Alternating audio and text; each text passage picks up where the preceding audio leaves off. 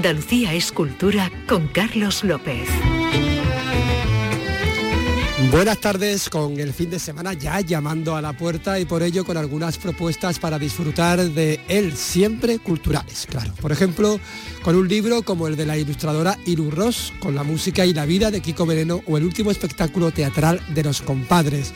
Nos sumergiremos en el proceso de creación de Échate un cantecito de 1992, año que marcó el futuro de la ciudad y de Kiko Mereno.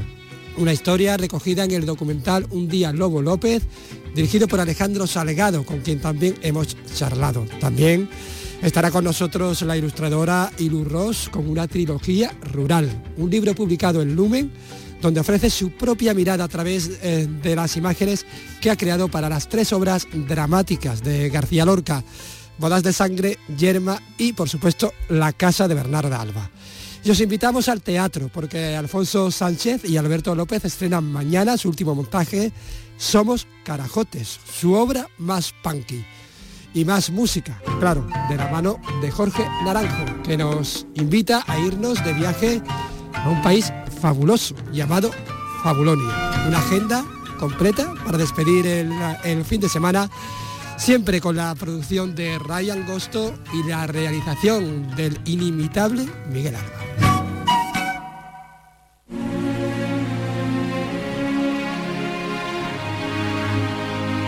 Andalucía es cultura con Carlos López.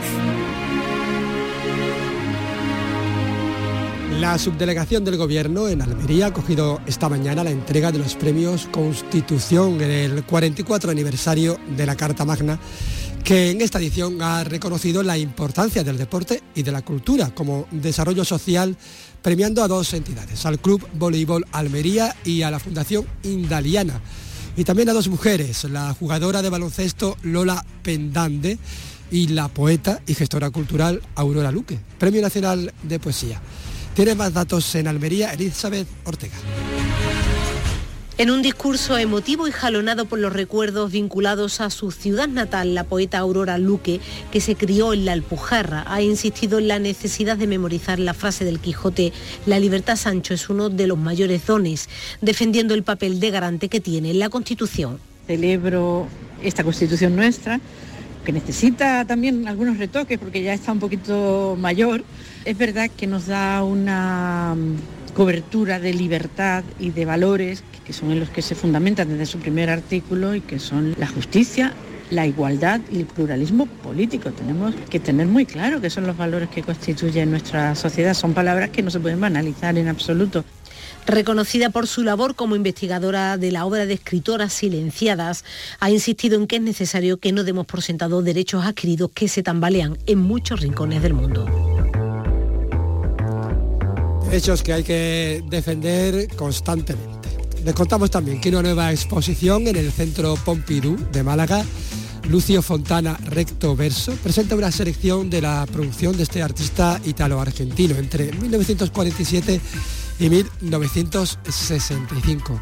Es el autor de una de las obras más radicales de la segunda mitad del siglo XX. Nos lo cuenta Alicia Pérez. La exposición recoge la obra inicial, central y tardía del maestro Lucio Fontana.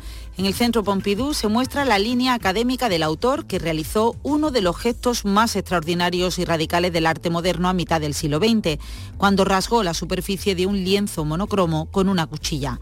Frédéric Paul es comisario de la exposición.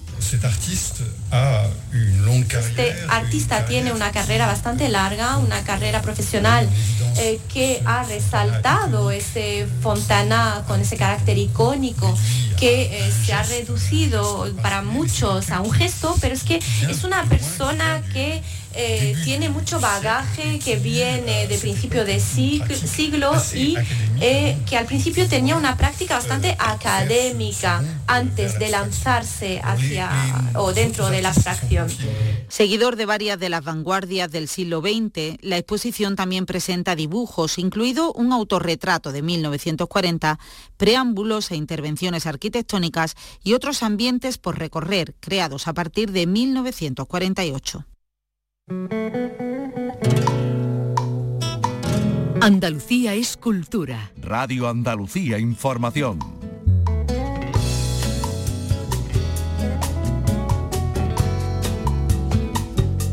Un día el Lobo López se encontró a su amada. Hace cuánto tiempo y me alegro tanto 30 años se publicó uno de esos discos que cambian la historia de la música popular o al menos entran en ella por la puerta grande. Échate un cantecito de Kiko Veneno, la última bala para acabar con el hombre lobo de Montequinto y poder ser artista, vivir de la música. Una historia recogida en el documental Un día Lobo López de Alejandro González Salgado sobre el proceso de creación de ese disco que nos emociona desde lejos. No sabemos si han llegado a la radio en un Mercedes Blanco, pero aquí están con nosotros Kiko Veneno y Alejandro Salgado. Hola, ¿qué tal? Muy buena. Buenas tardes. No había llegado en Mercedes Blanco, ¿no? Yo he llegado en un Toyota Verso, que es el ¿Qué? coche de los cantautores. Ole. Pregunta a ambos, ¿cómo surgió el proyecto? ¿Cómo nació la idea? Bueno, pues la idea es de la productora, de Irene Hens. bueno, surgió en un primer momento desde la admiración a la obra de Kiko. Y, bueno, planteamos, eh, ella comentó que bueno, podría ser muy buena idea tomar un trocito de la vida y la obra de Kiko, que fue bastante determinante en su carrera, esos años previos a la Expo y en los que preparó el cantecito, y hacerlo convivir con todos los cambios sociales que estaban ocurriendo en la ciudad de Sevilla en ese momento. Entonces, bueno, se lo presentamos a Kiko la idea. Y- Kiko, se titula Un día Lobo López, como tu canción, pero se podía haber titulado El Ultimátum. Bueno, había varios, varios títulos, el último intento. eh, no sé cuántos cuáles más había, pero al final se impuso este, bueno, pues que, Que hace referencia a ti. Eh, ¿no? eh, eh, sí, bueno, ya creo que el disco además empieza con esa fase, porque la primera canción del disco creo que es Lobo López y lo primero que se canta es un día Lobo López. Es muy narrativo, ¿no? Describe muy bien eh, el, el sitio donde nos estamos introduciendo, ¿no? Bueno, hay un trabajo de producción importante, recuperáis muchísimo, muchísimo archivo. De hecho, se sustenta la narrativa dentro del archivo. ¿Cómo ha sido ese proceso? Pues el proceso de documentación ha sido bastante extendido en el tiempo, eh, pero también ha sido muy gratificante. Ha, eh, bueno, ha habido muchas personas muy generosas que, que han contribuido con, con- con archivo personal, desde, bueno, desde las televisiones que lo que participan en, la pieza, como Canal Sur, Televisión Española, hasta particulares, cineastas muy conocidos a nivel local, como Ronio Parejo, compañeros, amigos de, de Kiko, como Andrés Roldán, que tienen un archivo maravilloso, muy cercano, de, bueno, de, de conciertos muy interesantes o que, bueno, que, que mostraban de una manera así muy, muy clara y muy sincera, muy cercana, muy bonita el momento o esos momentos que, que nosotros queríamos mostrar en la película. También ha sido muy importante eh, los compañeros de mm, la digitalizadora de la memoria colectiva, que es un proyecto súper bonito que se está haciendo aquí en Sevilla, que intenta rescatar, digitalizar eh, archivos eh, cinematográficos y de vídeo. eh, Ese proyecto, Ale, perdona que te interrumpa, ¿es únicamente de Sevilla? ¿Eso es original de aquí? hay, hay diferentes, los hay en otros. ¿Pero nació aquí en. Sevilla? Este en concreto sí nació aquí en Sevilla, pero yo bueno. personalmente conozco otros que habían surgido en Italia. Ah, bueno, en- ya hay precedentes, sí, ¿no? sí, hay precedentes.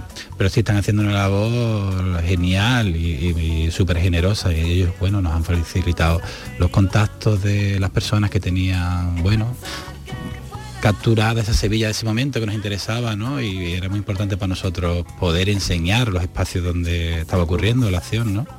Eh, Kiko, ¿y tú te reconoces en ese tipo treintañero con bigote, con el pelo largo? Bueno, cuando salgo ahí tengo, salgo en imágenes muy jovencito, claro, es que ya cambia mucho la fisonomía de las criaturas. Claro que me reconozco, pero hombre, hay una diferencia ahí ya sustancial. Sí, pero quiero decir, te reconoces, eh, sigue siendo por dentro el mismo. Sí, hombre, si la vida es muy corta, la vida es un suspiro. El que no se acuerda de lo que ha sido es que es mamá hostia. ¿Entiendes? O sea, que no, es que yo de joven ya no me acuerdo, porque yo de joven era de izquierda ya, pero ya eso ya no me acuerdo. Ya, hombre, ¿dónde va?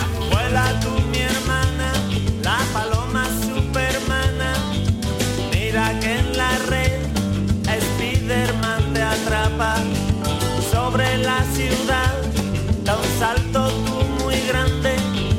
No dejes que el coste de la vida te agarre. La historia del disco va paralela a, la historia social, estábamos comentando, ¿no? De estos años previos ya esta transformación que digamos que, que hila el pasado de, de Kiko con el pasado de la ciudad también y con el, y con el presente. ¿Lo habéis buscado así para no sé, eh, al, al ir un poco de lo que estábamos comentando, para mostrar esta transformación o esta no transformación, o esta Bueno, evolución. Esto, esto te lo explica mejor Ale que yo, pero sí yo, a mí me ha gustado mucho ese aspecto del documental, ¿no? Cómo está metido dentro de la vida de una ciudad. Incluso el momento del rey, que aparentemente es un momento mm, superfluo, pero que va, el momento en que el rey sale con esa carita y dice, queda inaugurada la expo, ¿eh? Entonces, yo qué sé, es que es un contexto el que te está mostrando, ¿sabes? El desarrollo de una ciudad que pasa de, de un... eh, Hay un cambio de ciclo en la ciudad enorme, creo yo, que, que se produce con la expo, ¿no? ¿Vale? Sí, totalmente, pues, es muy intencionado. ¿no? Rey, eh, que reconocéis incluso en los créditos finales, por cierto. Eh, Juan, Carlos, Hombre. Juan Carlos I de Borbón. Claro, claro, pues, los créditos... Gran actor, ¿eh? Gran actor. Porque el tío nada más que se le ve la cara, pero con las manos la hacen y metía en el bolsillo, estaba contando billetes, ¿sabes? Bueno, en el documental aparecen todos los participantes del disco, pero bueno, yo quería centrarme en, en el papel principal que jugó en todo esto Santiago Auserón. Él dice que, que fue tu sparring, ¿no? Bueno, fue el hombre en la sombra. En el libro, en el libro, no, en el, en el disco creo que en algún momento está puesto, ¿verdad? El hombre en la sombra. Que bueno, es el que hizo posible el proyecto porque él no fue productor ni compositor ni nada de eso, pero sí fue el que dirigió el proyecto, que lo canalizó eh, a través del trabajo conmigo y después una vez que estuvo terminado el proyecto de, hacer las canciones y todo eso, el que puso su eh, sistema de producción, que era el de su oficina Animal Tour, el sistema de producción que de, Radio Futura lo puso a, nuestra disposición para hacer el disco, ¿no? Y eso era una garantía. Ya habían hecho discos ya extraordinarios con Radio Futura, así que el hombre en la sombra fundamental. Hombre la sombra que te puso en contacto con, con toda esta producción de, de Londres y aquello fue un boom. ¿no? Aquello fue encontrarte con otro sistema de trabajo Eso hay completamente que ver, distinto. hay que ver el documental para ver esos intríngulis y esos, esas cosas que yo me encontré en Londres ahí, ¿no? Lo mismo que Sevilla era muy diferente, con la Expo de pronto tiene cosas que, que la acercan a un nuevo mundo, eh, pues, pues también eh, algo de eso me pasó a mí cuando yo fui a Londres y vi de pronto que los aparatos estaban hechos para funcionar, no para estropearse. Eso es muy importante, ¿eh? que Sí. estén hechos para funcionar y que funcionen cuando sí, uno llega. ¿no? Sí, sí, porque aquí en España eh, llegabas al estudio y todo era a ver si se quitaba este ruido, a ver si se arreglaba este aparato, a ver si esta conexión lográbamos que se hiciera. Era todo un futurible como el petróleo. ¿Por qué divides la pantalla en, en dos? ¿En dos o en uno o en tres? ¿Por qué tienes ese punto que parece, pues no sé, de, de romancero medieval? Bueno, supongo que en, en principio que el origen un poco, aunque surgió casi al inicio la idea de la pantalla así partida, dividida, el origen quizá venga del propio formato del archivo de la época, en cuatro tercios. Entonces empezamos a manipularlo un poco, a probar con él y vimos que, bueno, que podía funcionar utilizando ese formato multiplicado por dos, a hacer convivir mm, dos imágenes, dos, dos espacios. Entonces, bueno, fuimos probando las diferentes herramientas que queríamos, o quizás los diferentes objetivos que queremos conseguir con, con esta herramienta y nos pusimos a trabajar, nos pusimos a trabajar para comprobar, bueno, que se podían generar espacios nuevos, que podía, la carencia de una de las pantallas podía generar, bueno, una inquietud, unas sensaciones diferentes, podíamos hacer convivir a diferentes músicos, aunque no hubiéramos rodado en el mismo momento, podíamos hacer convivir eh, la ciudad del pasado con la ciudad del presente. Porque además Bueno, digamos que, que obliga al espectador a estar pendiente constantemente, porque eh, ocurren cosas que a veces son paralelas y a veces son no tienen nada que ver, ¿no? Bueno, la idea es que siempre generen algo, que, que ese encuentro de imágenes siempre generen algo, que sumen, resten o te hagan pensar por un momento, pero sí que la idea era intentar no despistar, sino sumar. Le confiere también un mayor ritmo, ¿no? Sí, la verdad que el trabajo de O sea, montaje, trabajo ha, de sido montaje ha sido, que ahí voy, eh, brutal. gigantesco. El montador ha sido David García López de la Osa y también Miguel Huiga, han sido los montadores y tienen un currazo gigantesco para hacer, bueno, para que la historia se pueda consumir de una manera fácil, a nivel asequible, popular, ¿no? Conseguir que una, una película entre de una manera que no te exija mucho, pero a la vez que, bueno, meter en ritmo y darle una cadencia constante a, bueno, a esas dos pantallas todo el tiempo y a la cantidad de pistas sonoras que teníamos también. Lloran las ramas azotadas por el viento.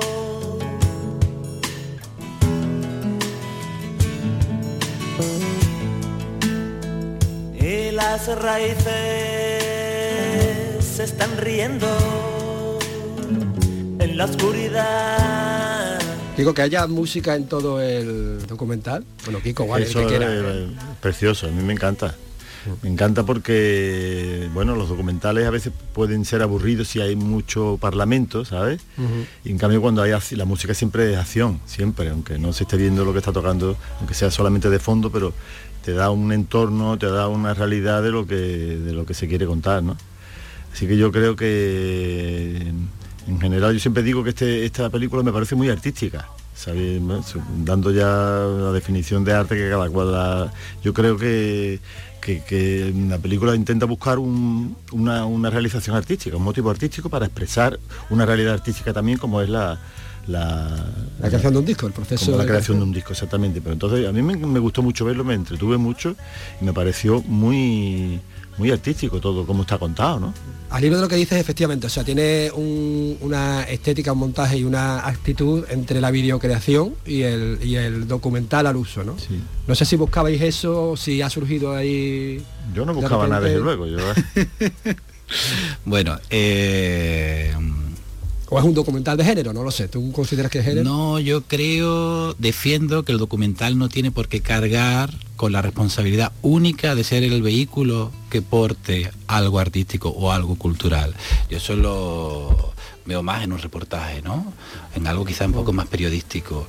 ¿no? Tú creas un espacio, tú creas un vehículo para transportar, para comunicar algo cultural, algo artístico. Para mí el documental tiene mil posibilidades y la riqueza del documental está ahí pero también creo que es pertinente que la propia obra documental sea cultura, sea arte o pueda llegar a serlo. Entonces, bueno, nosotros aspirábamos a eso, aspirábamos a, a intentar realizar una pieza que tratara sobre un universo artístico, pero que fuera cultura en sí misma, que tuviera un valor artístico y en- bueno y cuando encontramos la y sup- supongo que remamos a favor de esa idea a, a intentar sentirnos cómodos a, a intentar hacerlo nuestro para bueno para poder llegar a este punto Hemos hablado antes de un día Lobo López, eh, la canción que da título, bueno, que abre el álbum y que da título al documental, que se compuso bajo los efectos de un medicamento para evitar el vértigo. O sea, por fin las drogas hacen algo bueno, ¿no? las drogas han tenido mucha importancia en la historia de la música, no solamente del siglo XX, sino ya de antes, vamos, seguro. Sí, sí. El documental termina con el concierto en el Lope de Vega, de hace unos meses. Hace unos días has tenido también un concierto con los chicos de Verafauna en el, en el Monkey Week. No sé si reconoces tu huella. Verafauna, Rocío Márquez, Bronquio, Los Derby Motoretas, Califato 3x4, estos artistas en cierto modo son... Bueno, no es mi huella, ¿eh? yo no soy en ese aspecto egoísta. Yo creo que la música es una rueda y ahí nos vamos tirando del carro siempre. Siempre va cosas que quedan atrás, que te manchan la espalda, si no tiene un protector en el guardabarros trasero y cosas que van para adelante. O sea, pero la- la- siempre somos los mismos, digamos que yo me reconozco en una rueda de música que se va actualizando a cada generación pero que siempre es la misma. Las notas están ahí siempre, siempre las mismas, las melodías son siempre las mismas desde que tenemos memoria de la música. Pero Kiko, ¿no hay, ¿no hay una identidad un underground de sevillana? Yo creo que sí, que el underground sevillano tiene una personalidad. Lamentablemente al no haber una industria aquí, solamente ha habido una industria para el folclore, ¿no? Para la Semana Santa y para la, sema- para la feria sí que ha habido una industria que ha potenciado mucho, sobre todo en los años 80, 90. No ha habido una industria aquí para, para la música underground, realmente, la- pero la música de Sevilla siempre ha tenido un sonido muy especial y lo que pasa es que no ha sido posible potenciarla y dar, tenía que haber dado mucho más porque después de irrumpir con Lola Manuel y Triana en los años 70, el porvenir de la música española, de la música sevillana tenía que haber sido más fuerte, ¿no? Más definitivo, más, más decisivo en el resto de la música española. ¿Y por qué no lo ha sido? Pues por eso, porque no hay industria. Amigos, si no hay industria no hay película. Si no hay película, aunque no sea ciego, no la puedes ver. Perdona por el chiste. ¿Tenemos ya fecha de estreno? Todavía no, estamos ahí cerrándola. Ahora, bueno, vamos a empezar un pequeño recorrido por festivales, a ver el tiempo que, que podemos llevar a cabo esta trayectoria y marcaremos un poquito más adelante un estreno en salas.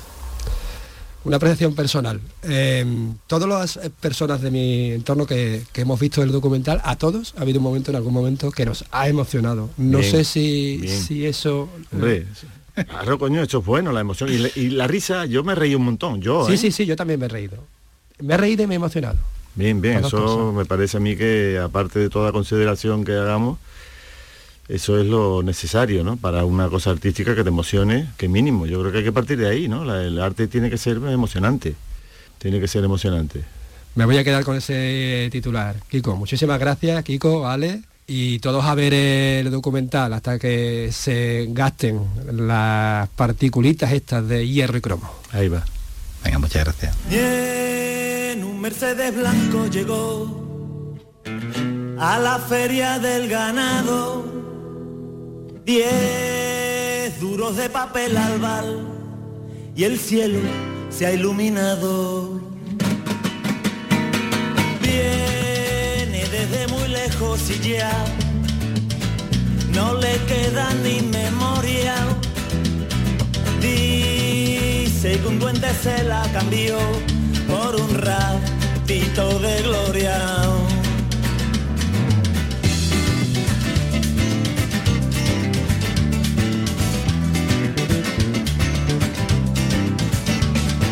Y en un Mercedes blanco llegó de lunares el pañuelo. Todos los chiquillos detrás de él y siempre va mirando el suelo. Qué pena de muchacho le dicen la gente en los bares cuando juegan a las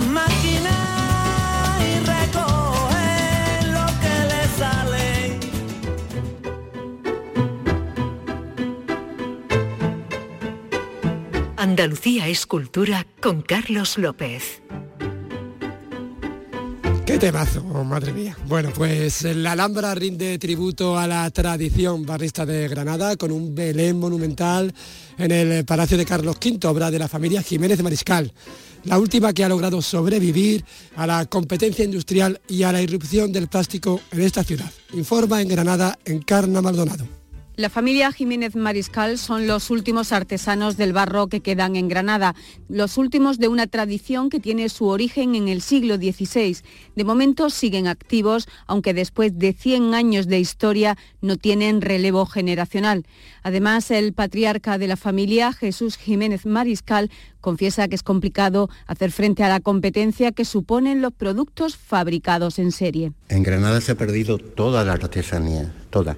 Empezamos por Fajalauza y terminamos por el último tornero que no hay ya. Bueno, pues se pierde.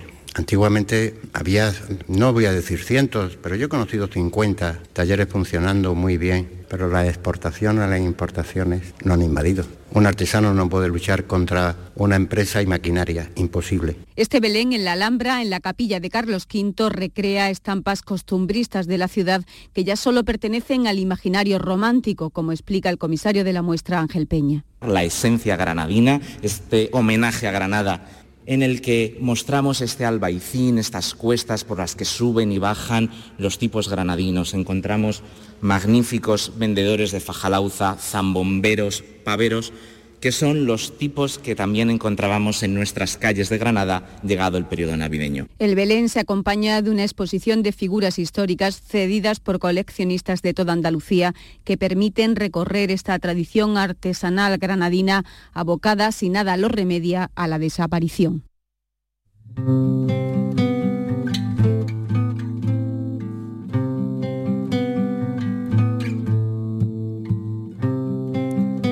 Vamos ya a sumergirnos en el universo de Ilu Ross, que ha trasladado al cómic las tres obras dramáticas de Federico García Lorca, Bodas de Sangre, Yerma y La Casa de Bernarda Alba, en su nueva novela gráfica, una trilogía rural, publicada por Lumen. Con ella ha hablado Vicky Román.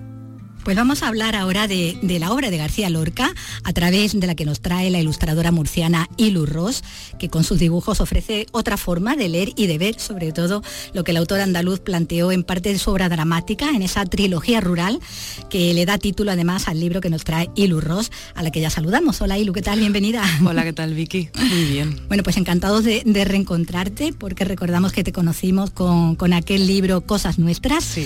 que seleccionaron incluso para la Bienal de Ilustración de, de Bratislava, mm. donde recreabas ya bueno, parte también de ese mundo rural, el más cercano, ¿no? A tu biografía familiar, ¿no? Eh, pero, eh, y que en tu siguiente obra, en la biografía ilustrada de Federico, es donde ya eh, te encaminas a esta otra que, que traes ahora, ¿no? Esta vuelta a- al universo lorquiano, ¿no?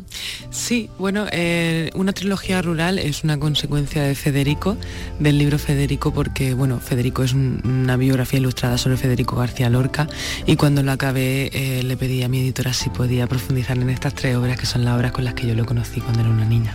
Esa trilogía rural, una trilogía rural, es el título, eh, comprende Bodas de Sangre, Yerma y la casa de Sí. Bernarda Alba, eh, bueno, que tienen mucho más que el campo lo rural como elemento común, ¿no? Como vamos a ver, ¿no? Sí, estas tres obras, bueno, tienen muchos temas en común, ¿no? Eh, la mujer en el medio rural, la pasión, el deseo, el, el deseo y no que no que no llega a No se concreta, que ¿no? se, se concreta y eso provoca una tragedia, ¿no? Eh, la muerte y, y bueno y todo, pues sobre todo eh, eh, con todo ese simbolismo, ese simbolismo lorquiano, ¿no? Que ya conocemos también de su romancero, o sea que- Gitano. Bueno, ahí está, como dices, ¿no? Eh, ese paisaje rural, evidentemente, Mm. esos campos que, que pintas amarillos, ¿no? Como el de Níjar, de, Sí. de bodas de sangre, tirando a ocres y a rojos conforme Mm. se desatan esas pasi- pasiones, ¿no? De las que estábamos hablando, igual que, que los que transitan eh, campos, decimos, ¿no? La, la estéril yerma, que también tienen esos Sí. tonos, ¿no? Sí, sí, bueno, yo cuando antes de hacer, bueno, en el libro Federico ya habría querido ir visitar toda la zona del. Cortijo del Fraile, que ya la conocía, Sí. ¿no? Pero ir precisamente para, lugar. para hacer este libro. Y no lo pude hacer porque mm, el libro de Federico lo hice durante la pandemia, ¿no? Entonces, cuando antes de hacer la- una trilogía rural, sí que ya viajé a Fuente Vaquero, a Valderrubio, a, al Cabo de Gata, y entonces sí que estuve tomando fotografías y pensando en cómo iba a ser esa paleta de color que iba a utilizar para este libro, ¿no? Ahí hay un trabajo de campo, literal. Eh, un trabajo de campo y también un poquito una excusa para, irme para ir. ir a viajar a esos sitios, ¿no? Que siempre es muy bonito visitarlos. para hacer ese, ese tour, esa gira. Sí. Bueno, son dibujos como, como el de el de ella, ¿no? El de eh, la novia, Mm. eh, las jóvenes sometidas por, por Bernarda, con esos rictus desgarrados, sufrientes. Esas- las mujeres que, que transitan por esta trilogía eh, tienen esos rasgos comunes, ¿no? Decimos, ¿no? De, de- de ese desgarro que hay en ellas, ¿no? Esa tristeza, ese, ese deseo de, de- gritar, ¿no? Y de, Sí, ese deseo de libertad, Ta- ¿no? claro. Que es, un- es algo que acompaña mucho a la obra de Federico García Lorca, ¿no? Federico García Lorca era una persona muy libre y que buscaba muchísimo la libertad y en su obra, en estas tres obras se ve eso mucho y además él a mí me llama mucho la atención que él que era hombre y era un hombre de, con, eh, que vivía en un privilegio ¿no? también de ser de, ser de una familia bien y de también pertenecer a la intelectualidad no como él entendía a la mujer eh, cuáles eran las, las penas de la mujer no La- los anhelos de las mujeres y sobre todo de la mujer en el medio rural no. Em, dice muchísimo de él porque era alguien muy observador y que se sentía muy cerca de los que de los que estaban sufriendo no la mujer rural que, que no tenía protagonismo hasta que no empieza a dárselo prácticamente Federico, ¿no? Sí. Está como más silenciada, ¿no? Incluso, Sí, ¿no? sí, claro, en general la mujer estaba... En general, pero en el medio rural atención, más. Pero ya en el medio rural, claro, ya es como no, no tenía voz, ¿no? Y él se la da, él le da la voz a esas mujeres en estas tres obras. Está ahí también muy presente el tema de, de la maternidad, de las Mm. madres, eh, de una o, o de otra forma. Está esa maternidad deseada por Yerma y frustrada completamente, Mm. y además con, con un causante, ¿no? Está también esa otra maternidad mm, controladora, ¿no? Que ejercen las madres en bodas de sangre, Sí. o la ya castradora total de que, que es Bernarda, ¿no? Sí. Sí, bueno, la maternidad. Bueno, Federico García Lorca tenía una, una relación muy estrecha con su madre, madre, ¿no? Él era muy madrero. y, y sí, en estas tres obras él trata la maternidad. Yo creo que también desde un punto de. Él, él sabía que él no iba a ser padre porque él era homosexual, ¿no? Entonces yo creo que eso era como algo como que también le preocupaba y como que se fijaba muchísimo cuáles eran esas relaciones entre padre e hijo. Y sobre todo en este caso la figura de la madre, ¿no? Eh, Yerma, que es la madre que no puede ser, ¿no? Y, y ese dolor que, que ella siente y que lo lleva todo el tiempo por dentro. Y luego de Bernarda, a mí me llama mucho la atención el, el preguntarte por qué Bernarda es así Es con así, su hija. Es que sí. eso es como muy alucinante, ¿no? De- y sabes que existen personas que son así, ¿no? Pero no terminan nunca de entender de dónde sale esa crueldad. Bueno, mm, y esa crueldad está en, en- en- dibujada, ¿no? digamos, ¿no? En ese personaje, ¿no? Igual Mm. Sí. que la decrepitud, la vejez está en otras, en esas piernas, esas medias, ¿no? Esos primeros planos. Sí, eh, eh, bueno, a mí me gusta mucho dibujar eh, dibujar retratos y dibujar las manos, me parecen que son eh, son, eh, bueno, te transmiten muchísima expresión ¿no? de las personas, de cómo te mueves, cómo miras, cómo gesticulas. Y en, en la casa de Bernarda Alba, a pesar de que Bernarda es un personaje, bueno, fundamental, es que ya está en el título, ¿no? Eh, ella solo aparece una vez en, esta, bueno, en esta trilogía rural, porque me parecía que era un, personaje que es que ya directamente está tan presente, que lo ocupaba todo sin que apareciera. Es que da igual que no esté Bernarda en escena, Bernarda está todo el tiempo sobrevolando las cabezas una sombra. no las deja levantarse, ¿no? Sí. Bueno, están las ancianas y están también los niños en sombra, ¿no? Como fantasmas, ¿no? Rondando la ventana de, de Yerma, como esas sombras fantasmales también de, de, los novios de bodas de sangre o de las hijas de Bernarda, ¿no? Con ese luto permanente, que son también como fantasmas de su casa, ¿no? Sí, sí, bueno, eh, al final ilustrar a García Lorca es para un dibujante es como un regalo, ¿no? Porque, porque García Lorca es un, es un autor que muy poético, eh, mm, que tiene que utiliza mucho simbolismo, que parece que lo lee un día y lo vuelve a leer a los tres años y, vuelve a, encontrar algo nuevo que no te habías dado cuenta antes. Entonces está muy abierto a la interpretación y eso me ha gustado muchísimo, ¿no? Porque me permitía, me permitía hacer todas esas cosas, ¿no? Que haya un niño, un niño con yerma que no es un niño, es un vacío, ¿no? O esa, esas mujeres en la casa de Bernarda Alba que es que son al final una mancha negra, ¿no? Van todas juntas y, están todo el tiempo juntas. Claro, diferenciar. Y no se y no se pueden ver además, ¿no? Están intentando salir pero no hay manera.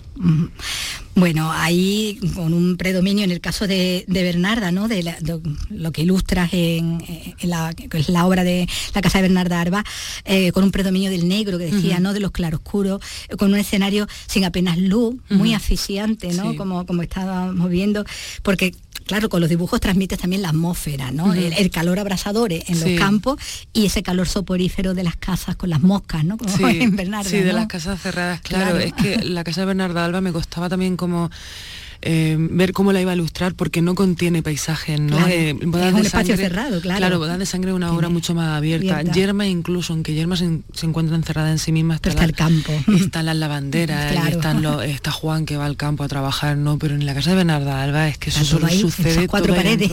Y además es verano y hace calor y están todas vestidas de luto, es totalmente asfixiante. sí y las moscas tenían que estar en la, la página. Hombre, las moscas en las casas y de tienes que encontrarlas continuamente. Tienen que estar, sí, sí. Pegajosa. Bueno, tu inspiración está, tú has dicho muchas veces, ¿no? en lo cotidiano, en mm. aquello que te rodea, en lo que ves en tus viajes, ¿no? Como antes has señalado, ¿no? De ahí que te hayas acercado a, ver in situ, ¿no? lo, que después tenías que, trasladar, ¿no? A, las páginas. Sí, yo ya conocía, bueno, ya conocía toda esta parte de, Andalucía, ¿no? Porque yo estudié en Granada, entonces estaba muy cercana, soy de Murcia, así que Almería lo tengo bastante, lo tengo bastante visitado. Pero, pero sí, aproveché un poco para verlo de, otra manera, ¿no? Ya pensando en que iba a hacer el libro. Y, bueno, siempre, yo creo que esa fase de documentación que, que tengo que hacer siempre al principio de un proyecto, yo creo que es la que más me gusta, porque es la de ir observando, ir como pensando que cómo pueden hacer las cosas, cómo pueden dibujarlas. Me parece muy bonita. Y seguir tomando fotos, ¿no? Como, como decías también, ¿no? Mm. Eh, junto a las ilustraciones, además de cada una de, de esas tres obras ¿no? de, Federico, también están esas introducciones que tú haces, mm. ¿no? Eh, con una caligrafía sobre papel lineado. Es tu caligrafía, es la tuya, ¿no? Sí, sí, esa es mi letra. es mi letra cuando la hago bien. Cuando bonito, ¿no? es mi letra cuando la intento hacer bonita y que la gente la entienda. Luego ya tengo mi letra que solo me entiendo yo y a veces ni eso, ¿no? Pero la de médico, ¿no? sí, la, letra de así rápido. Bueno, unas, unos textos que nos va a poner en antecedentes mm. siempre, ¿no? De cada una de esas obras, que las inspiró, en qué momento se, crearon, que montó mm. Vital, además de, Federico, ¿no? que además se están acercando, conforme vamos avanzando en, las obras, vamos avanzando también hacia lo que va a ser final ¿no? de, Federico. Eh, bueno, las tres obras están están dispuestas de manera cronológica, en la primera boda de sangre, luego Yerma y luego la casa de Bernarda Alba. Y entre ellas hay un bueno, hay una parte en la que yo cuento un poquito, las contextualizo un poco, ¿no? Eh, es breve, pero cuento qué es lo que pasaba a lo mejor en ese momento, en qué, en, en qué personajes reales están inspiradas, qué es lo que sucedía en ese momento también en la vida de Federico García Lorca, ¿no? Porque precisamente, por ejemplo, la casa de Bernarda Alba es la última obra que él leyó antes de, de que lo fusilasen, ¿no? Entonces, y es una obra que trata de la autoritarismo, ¿no? Y pensar eso ya se te... Claro, ya lo, entiendes mejor Claro, se te tambalea todo. Dice, dice, madre mía, que se me ponen los pelos de punta. Sí, es un poco premonitorio, ¿no? crear esa obra hablando del autoritarismo cuando y si va a dar lo que se va a dar, ¿no? La guerra civil española. No sé, bueno, ¿hay alguna que te guste del estreno, de lo que forma la trilogía de una manera especial o que te haya supuesto un reto mayor a la hora de, de, de ponerle imágenes? Yo la, um, supongo que hace unos años hubiera elegido, hubiera dicho que la que más me gustaba era Bodas de Sangre. Ahora ya no, no, puedo elegir. Ahora ya me gustan todas y, y, cada vez más, ¿no? Pero um, creo que, que, sí que fue un reto sobre todo hacer ver la casa de Bernarda Alba por, por eso, por ese encierro que tienen esas mujeres, por, por la sobriedad que también García Lorca deja claro al principio del, del libro, de que quiere que sea como un documental fotográfico que sea sobria, no no tiene adornos, eh, no, no, tiene, no, es una obra muy severa, ¿no? y, y, muy y muy bueno y, y, muy violenta.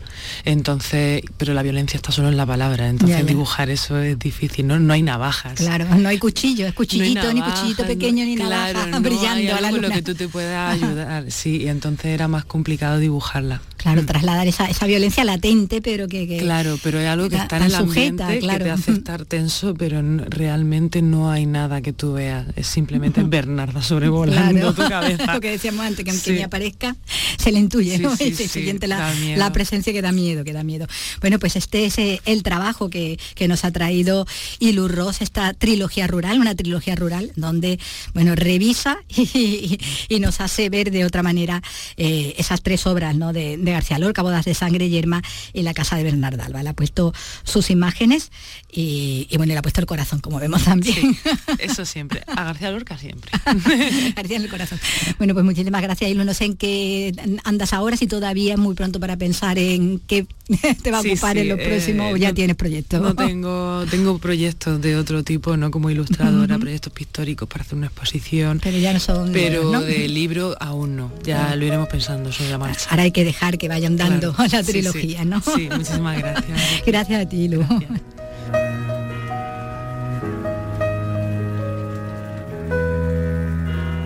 Andalucía es cultura. Radio Andalucía Información. Y en Córdoba acaba de ser presentada la restauración de una de las puertas de la mezquita catedral, la Puerta de la Concepción. Tiene más datos Ildefonso Fernández. La Puerta de la Concepción de la Mezquita Catedral es la cuarta del ángulo sur del monumento y pertenece a la ampliación realizada por Almanzor. Los trabajos de rehabilitación y conservación que se han realizado han permitido recuperar la puerta que se encontraba en un avanzado estado de deterioro que ponía en peligro su riqueza ornamental y escultórica. Los expertos han podido identificar los materiales originales, los existentes antes de la reconstrucción realizada por Velázquez Bosco a principios del siglo XX. El consejero de Cultura es Arturo Bernal. Ha habido trabajos de retirada de arenisca, de conservación del material original, de estudio de qué materiales había para poder utilizar nuevos materiales que fueran, digamos, que se compadecieran con esos anteriores. Tenéis un procedimiento bastante complicado. Las obras realizadas por el Cabildo Catedralicio comenzaron en 2020, pero tuvieron que paralizarse por culpa de la pandemia. Este 4 de diciembre vivimos contigo el Día de la Bandera de Andalucía. Desde las 10 de la mañana te ofrecemos en directo el acto institucional del Día de la Bandera de Andalucía que tendrá lugar en el Palacio de San Telmo de Sevilla. Celébralo y síguenos en el programa Días de Andalucía de Canal Sur Radio y en Radio Andalucía Información.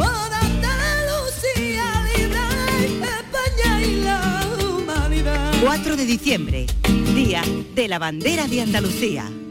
El Granada de Paco López pelea por meterse en plaza de playoff y ahora le toca recibir al líder de segunda división. Este viernes, Granada a la vez desde el Estadio de los Cármenes y además la última hora del Mundial de Qatar. Todo en la gran jugada de Canal Sur Radio Granada y Radio Andalucía Información. Desde las 9 de la noche con Carlos Gonzalo.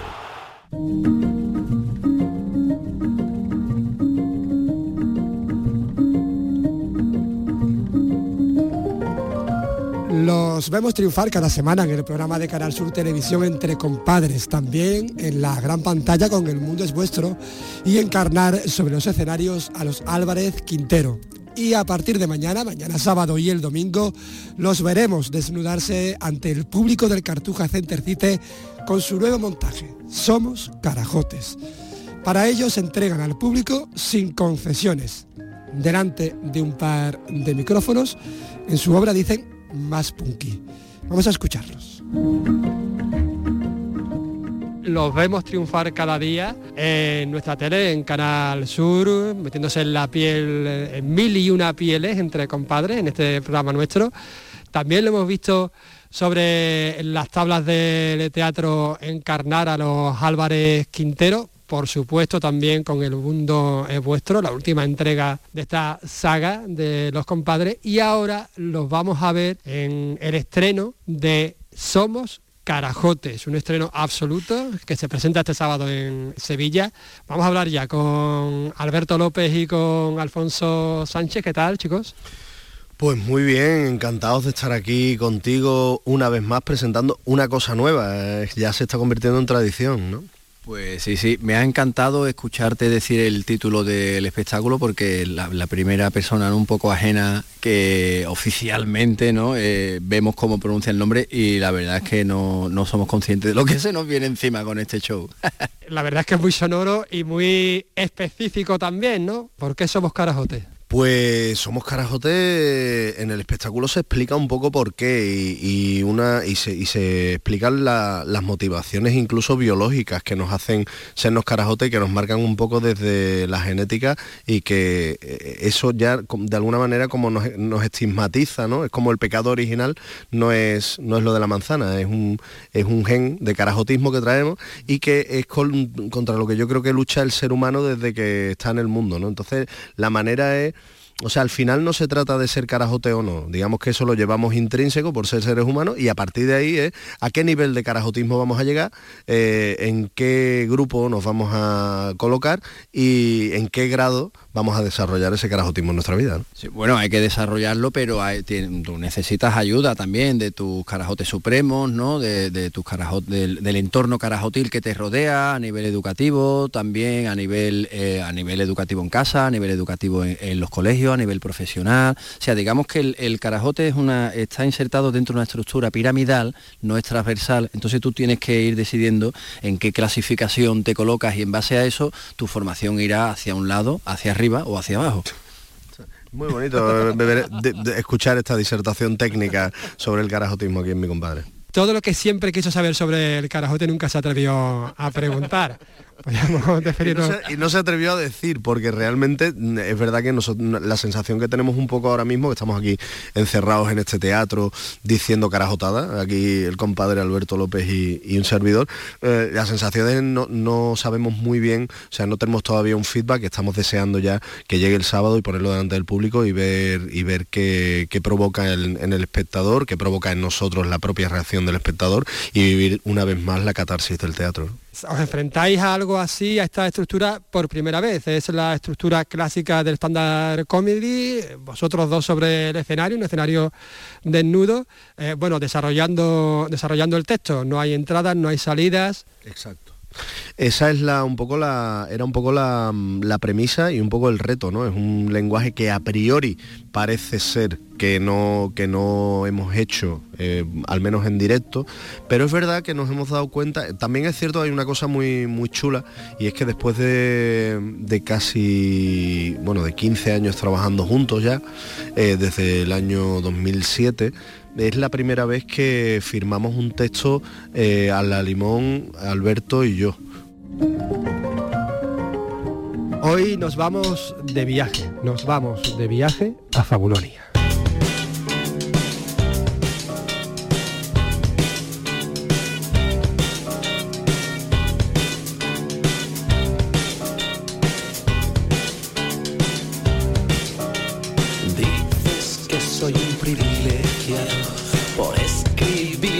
Historias a mano. Fabulonia es el eh, nuevo y esperado álbum largo de Jorge Naranjo, George, una fábula, un espacio en el que el tiempo, la música y el arte se complementan y se mezclan. Hola George, ¿qué tal? Buenas tardes. Hola, ¿qué tal? ¿Cómo estáis? Qué bonito eso que has dicho. Ah, bueno. Sí, Oye, Sí, a mucha- mí Fa- Fabulonia me remite a una especie como de, de lugar. Es como, eh, a mí me gusta llamarlo el país de las cosas fabulosas y, y un, lugar donde viven criaturas extrañas, exóticas y anormales y donde cada una es de una manera pero forman parte de un todo coherente y, y particular. Una expresión, por cierto, eh, tomada de un libro, de, del amor del monstruo, de, de Catherine Dunn. Sí, Sí, sí, ¿por sí, ahí viene... Bueno, no sé, estaba leyendo el libro y, y me saltó esa palabra y me pareció fantástica y ya se me quedó como grabada. Eh, ma- ma- me acuerdo que la compartí también con, con Andrés López del- de, Niños Mutantes que nos produjo el disco anterior y que también hay una referencia al mundo mutante en ese libro y había como algunas referencias que se identificaban mucho con, con el universo que estaba yo trabajando en ese momento y, y desde entonces se quedó como pegado a la piel, o y a partir de ahí empezamos a trabajar, eso no, no, no- no- nos remitió a una especie como de, de planeta o de galaxia con unas normas propias, ese fue el concepto que le transmití también a Paco Loco, al productor y a los músicos, y a partir de ahí fuimos trabajando, de hecho el disco empieza y termina con introducción musical, ¿no? Con, una, con dos temas musicales que realmente lo que su función era la de introducirnos y al final del disco sacarnos de ese mundo. La idea, la idea es entrar en ese mundo y luego que, que salga el que pueda. Eh, no, no, no todo el mundo sale, hay gente, hay gente que se queda encerrada en Fabulonia para siempre. Que se queda encerrada voluntariamente, empieza con intro y acaba con outro, pero se, se queda allí encerrada para siempre o voluntariamente. Hay gente que sí, hay gente que sí, hay gente que, hay, hay gente que se está quedando encerrada. Ahora, me están llegando eh, mensajes de, de lo mal escuchado del año y tengo tengo alguna amiga que se queda encerrada en parece- que me parece muy bien por otra parte. Confío en que salga, pero me parece muy bien que se quede un ratito más por ahí también metida. Está bien.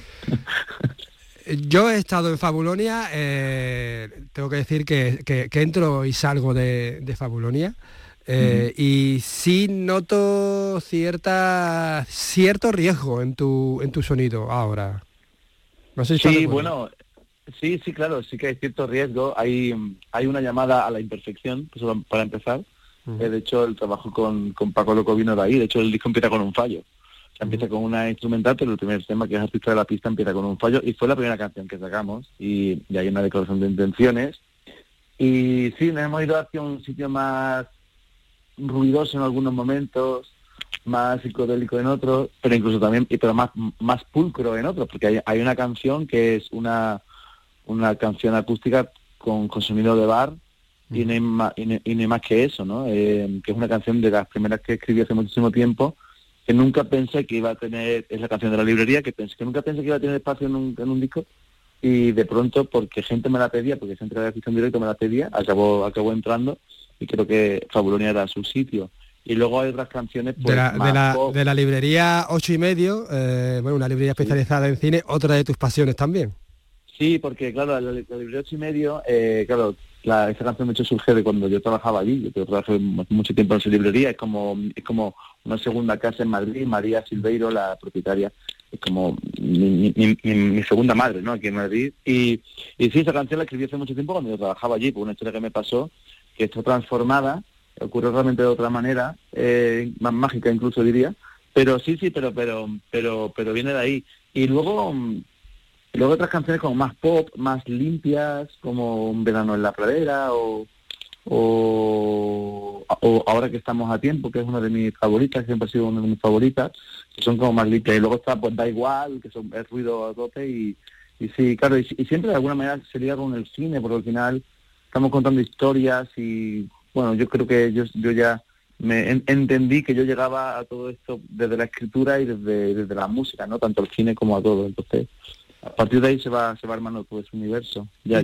ya ya no distingo muy bien entre hacer un corto o hacer una canción. Para mí empieza a ser un poco todo lo mismo. También tienes, eh, tienes espacio para la reflexión y para sumergirte en momentos muy amargos, ¿no? Eh, por ejemplo, eh, Fritz David, Fritz David, que habla Sí. sobre el atentado en, en París. Bataclan. Sí, sí, sí, Prince David sí, es una canción, primero surgió la melodía y, y tenía la melodía hecha y, y me gustaba y tenía los arreglos más o menos pensados de piano y tal, y me gustaba, pero pero no encontraba de qué podía ser, me, me faltaba algo que, que encajase bien con el estribillo y un día no sé cómo llegué a esta noticia sobre David Fritz. David Fritz es un fotógrafo chileno que estuvo en, en Bataclan el día de los atentados y escribió en un libro su, bueno, hab- habla sobre su trauma y sobre cómo lo fue superando. Y, y vi que la historia encajaba muy bien en la melodía que yo tenía y me pareció muy guay también meterme en un terreno que no fuese hablar de, de, de cosas de Jorge, ¿no? Sino de, de- de cosas que están pasando fuera, que también es muy importante salir un poco de tu propio universo Y, y, y es verdad que el tema del Bataclan de París siempre me llama mu- mucho la atención, porque claro, yo voy mucho a conciertos y, y es algo que también me, me retumbe y me resuena porque claro, de, eh, es terrorífico. Ahora hay una película de Isaac La Cuesta que escribió con Isa Campo, que se llama Un año, una, un año, una noche, creo, un año, un día, una noche, un año, un año, una noche, que tiene varias nominaciones a los Goya, que es una película fantástica y que también trata ese tema de una manera eh, excelente. Y, es un tema muy, muy, muy fuerte, ¿no? De cómo, cómo una situación así te puede traumatizar durante muchísimo tiempo, ¿no? Incluso de por vida. Y de, de Chile y París a Argentina, una especie de, de viaje iniciático, ¿no? Sí, Argentina, yo me fui a Argentina en noviembre de 2019, era algo que siempre quería haber hecho, eh, sí, pero bueno, era un viaje que yo siempre quise hacer solo, eso es negrísimo, y por fin en noviembre del 19 me fui un mes a Argentina con la mochila y a, y a recorrer el país, eh, todo, todo lo que pude del país, que el país es gigante, es gigante.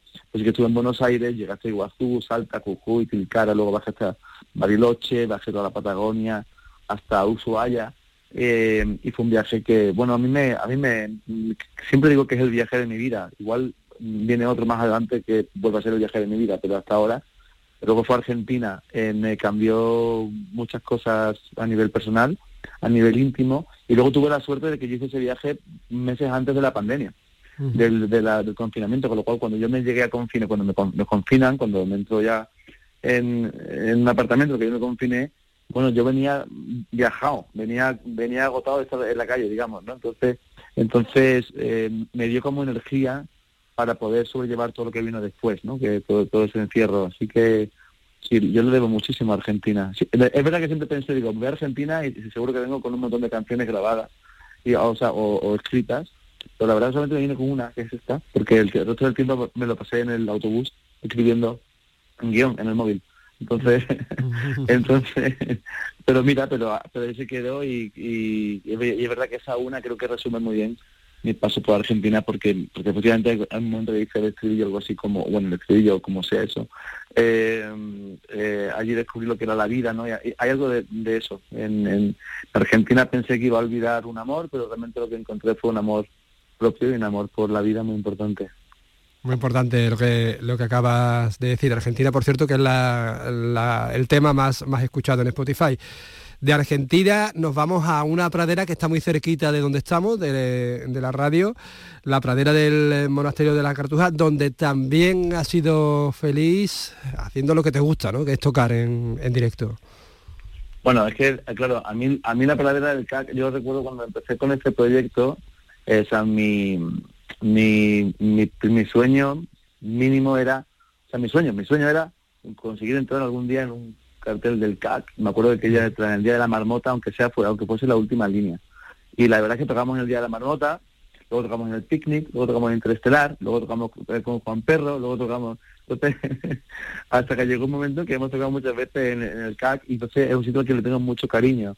El concierto de aquel verano además fue poco antes de, entrar a grabar el disco, que yo, mm, vamos, que, entonces es una canción como muy muy instantánea, se escribió y con muchas dudas la llevé al estudio de Paco y, y se grabó porque acabábamos de, o sea, la canción se acababa de escribir. Y es una canción que, que, que yo tenía cero expectativa porque es una canción muy sencillita, pero bueno, es verdad que le quedó muy linda. Y, y la verdad es que de, la- de todos los singles que hemos sacado del, del disco creo que es la que más ha funcionado. Porque me decías que Argentina es la que más escuchas tiene, pero yo creo que del disco este, Un verano en la pradera es la que más escuchas tiene ahora mismo y, y, y ha entrado súper bien. Y encima es la única canción de la que no hemos sacado videoclip, que también te hace pensar. Fíjate. pero, pero sí, es que cuando yo, yo, yo le debo mucho la pradera, volvería allí todo el tiempo a, a tocar. eh, tengo muy buenos amigos, algunos salen mencionados en la canción de forma exacta con sus nombres. Y sí, sí, bueno, yo estoy deseando otro concierto por allí pronto, tanto como público como, como, como, como músico. Bueno, acabamos, acabas de, de editar el eh, disco, el disco físico, pero ¿cuándo lo vas a llevar a los escenarios? Bueno, hicimos ya una presentación en la Malandar eh, hace relativamente poco y en Madrid también, en el, en, en el Fan House, lo hemos todavía en Sevilla y en, y en Madrid. Y ahora, que fue una presentación como digamos la, la oficial, ¿no? Ahora estamos esperando fecha para Radio 3, para la concierto de Radio 3 y, y estamos viendo a ver qué pasa para el año que viene a nivel de festivales. a ver si conseguimos entrar en algunos festivales que nos interesan, incluida por supuesto la pradera de Sevilla. Y estamos ahí, estamos en esas negociaciones, la verdad. También es verdad que ha sido un año muy, muy agotador, muy intenso, eh, eh, porque hemos sacado muchos singles, hemos hecho muchísima promoción del disco y creo que el disco ha entrado bien y de hecho allí, justo ayer salía en una lista eh, de, de, una revista como uno de los mejores discos del año, con lo cual el trabajo se ha hecho bien pero también es verdad yo tengo un rodaje en febrero y me tengo que poner con eso. Vaya. se, te acumula, se te acumula el trabajo, Jorge. Me acumula el lío, sí, sí. Madre mía. Bueno, pues muchísimas gracias por presentarnos este Fabulonia, este universo particular en el que todos, todos estamos invitados a quedarnos a vivir. Muchísimas gracias, Carlos. Creí que en Argentina te olvidaría pero allí recordé lo que era la vida. Ah, un viaje fascinante, caprichoso, estimulante. Andalucía Escultura con Carlos López contamos también que nuestro compañero Juan Manzorro ha sido reconocido hoy en el acto del aniversario de la Constitución que organiza cada año la Subdelegación de Gobierno de Cádiz. Informa Salud Botaro. Se distingue a personas y colectivos de la sociedad gaditana con un artículo constitucional, en este caso a Juan Manzorro, con el artículo 20, el que se refiere a la libertad de expresión. Su mujer, Mónica de Ramón, ha sido la encargada de hablar en nombre de todos los reconocidos en este acto celebrado en el Parador de Cádiz. Libertad que te permitió un paso por la vida no sin dificultades, pero con satisfacciones a lo largo de los años una libertad que te permitía valorar públicamente a unos y a otros y a intercambiar opiniones siempre con respeto y con tolerancia, como hiciste a lo largo de tus más de 30 años de profesión en la radio y en la televisión.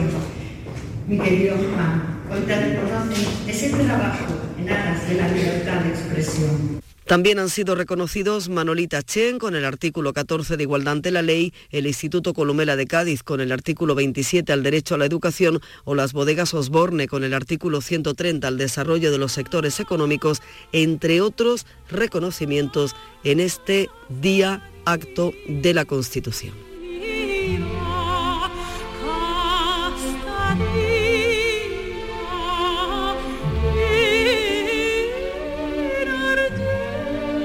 Un 2 de diciembre de hace 99 años veía en Nueva York por primera vez la luz esta voz.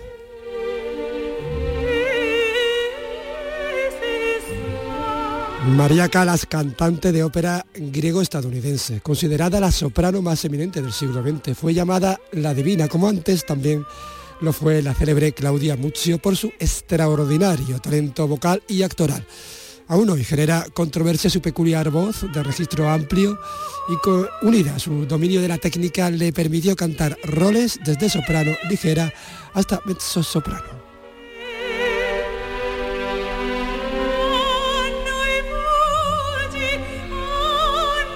Nosotros lo dejamos aquí, regresaremos ya después de Reyes. No nos olviden, nosotros no les olvidaremos. Nos escuchamos pronto.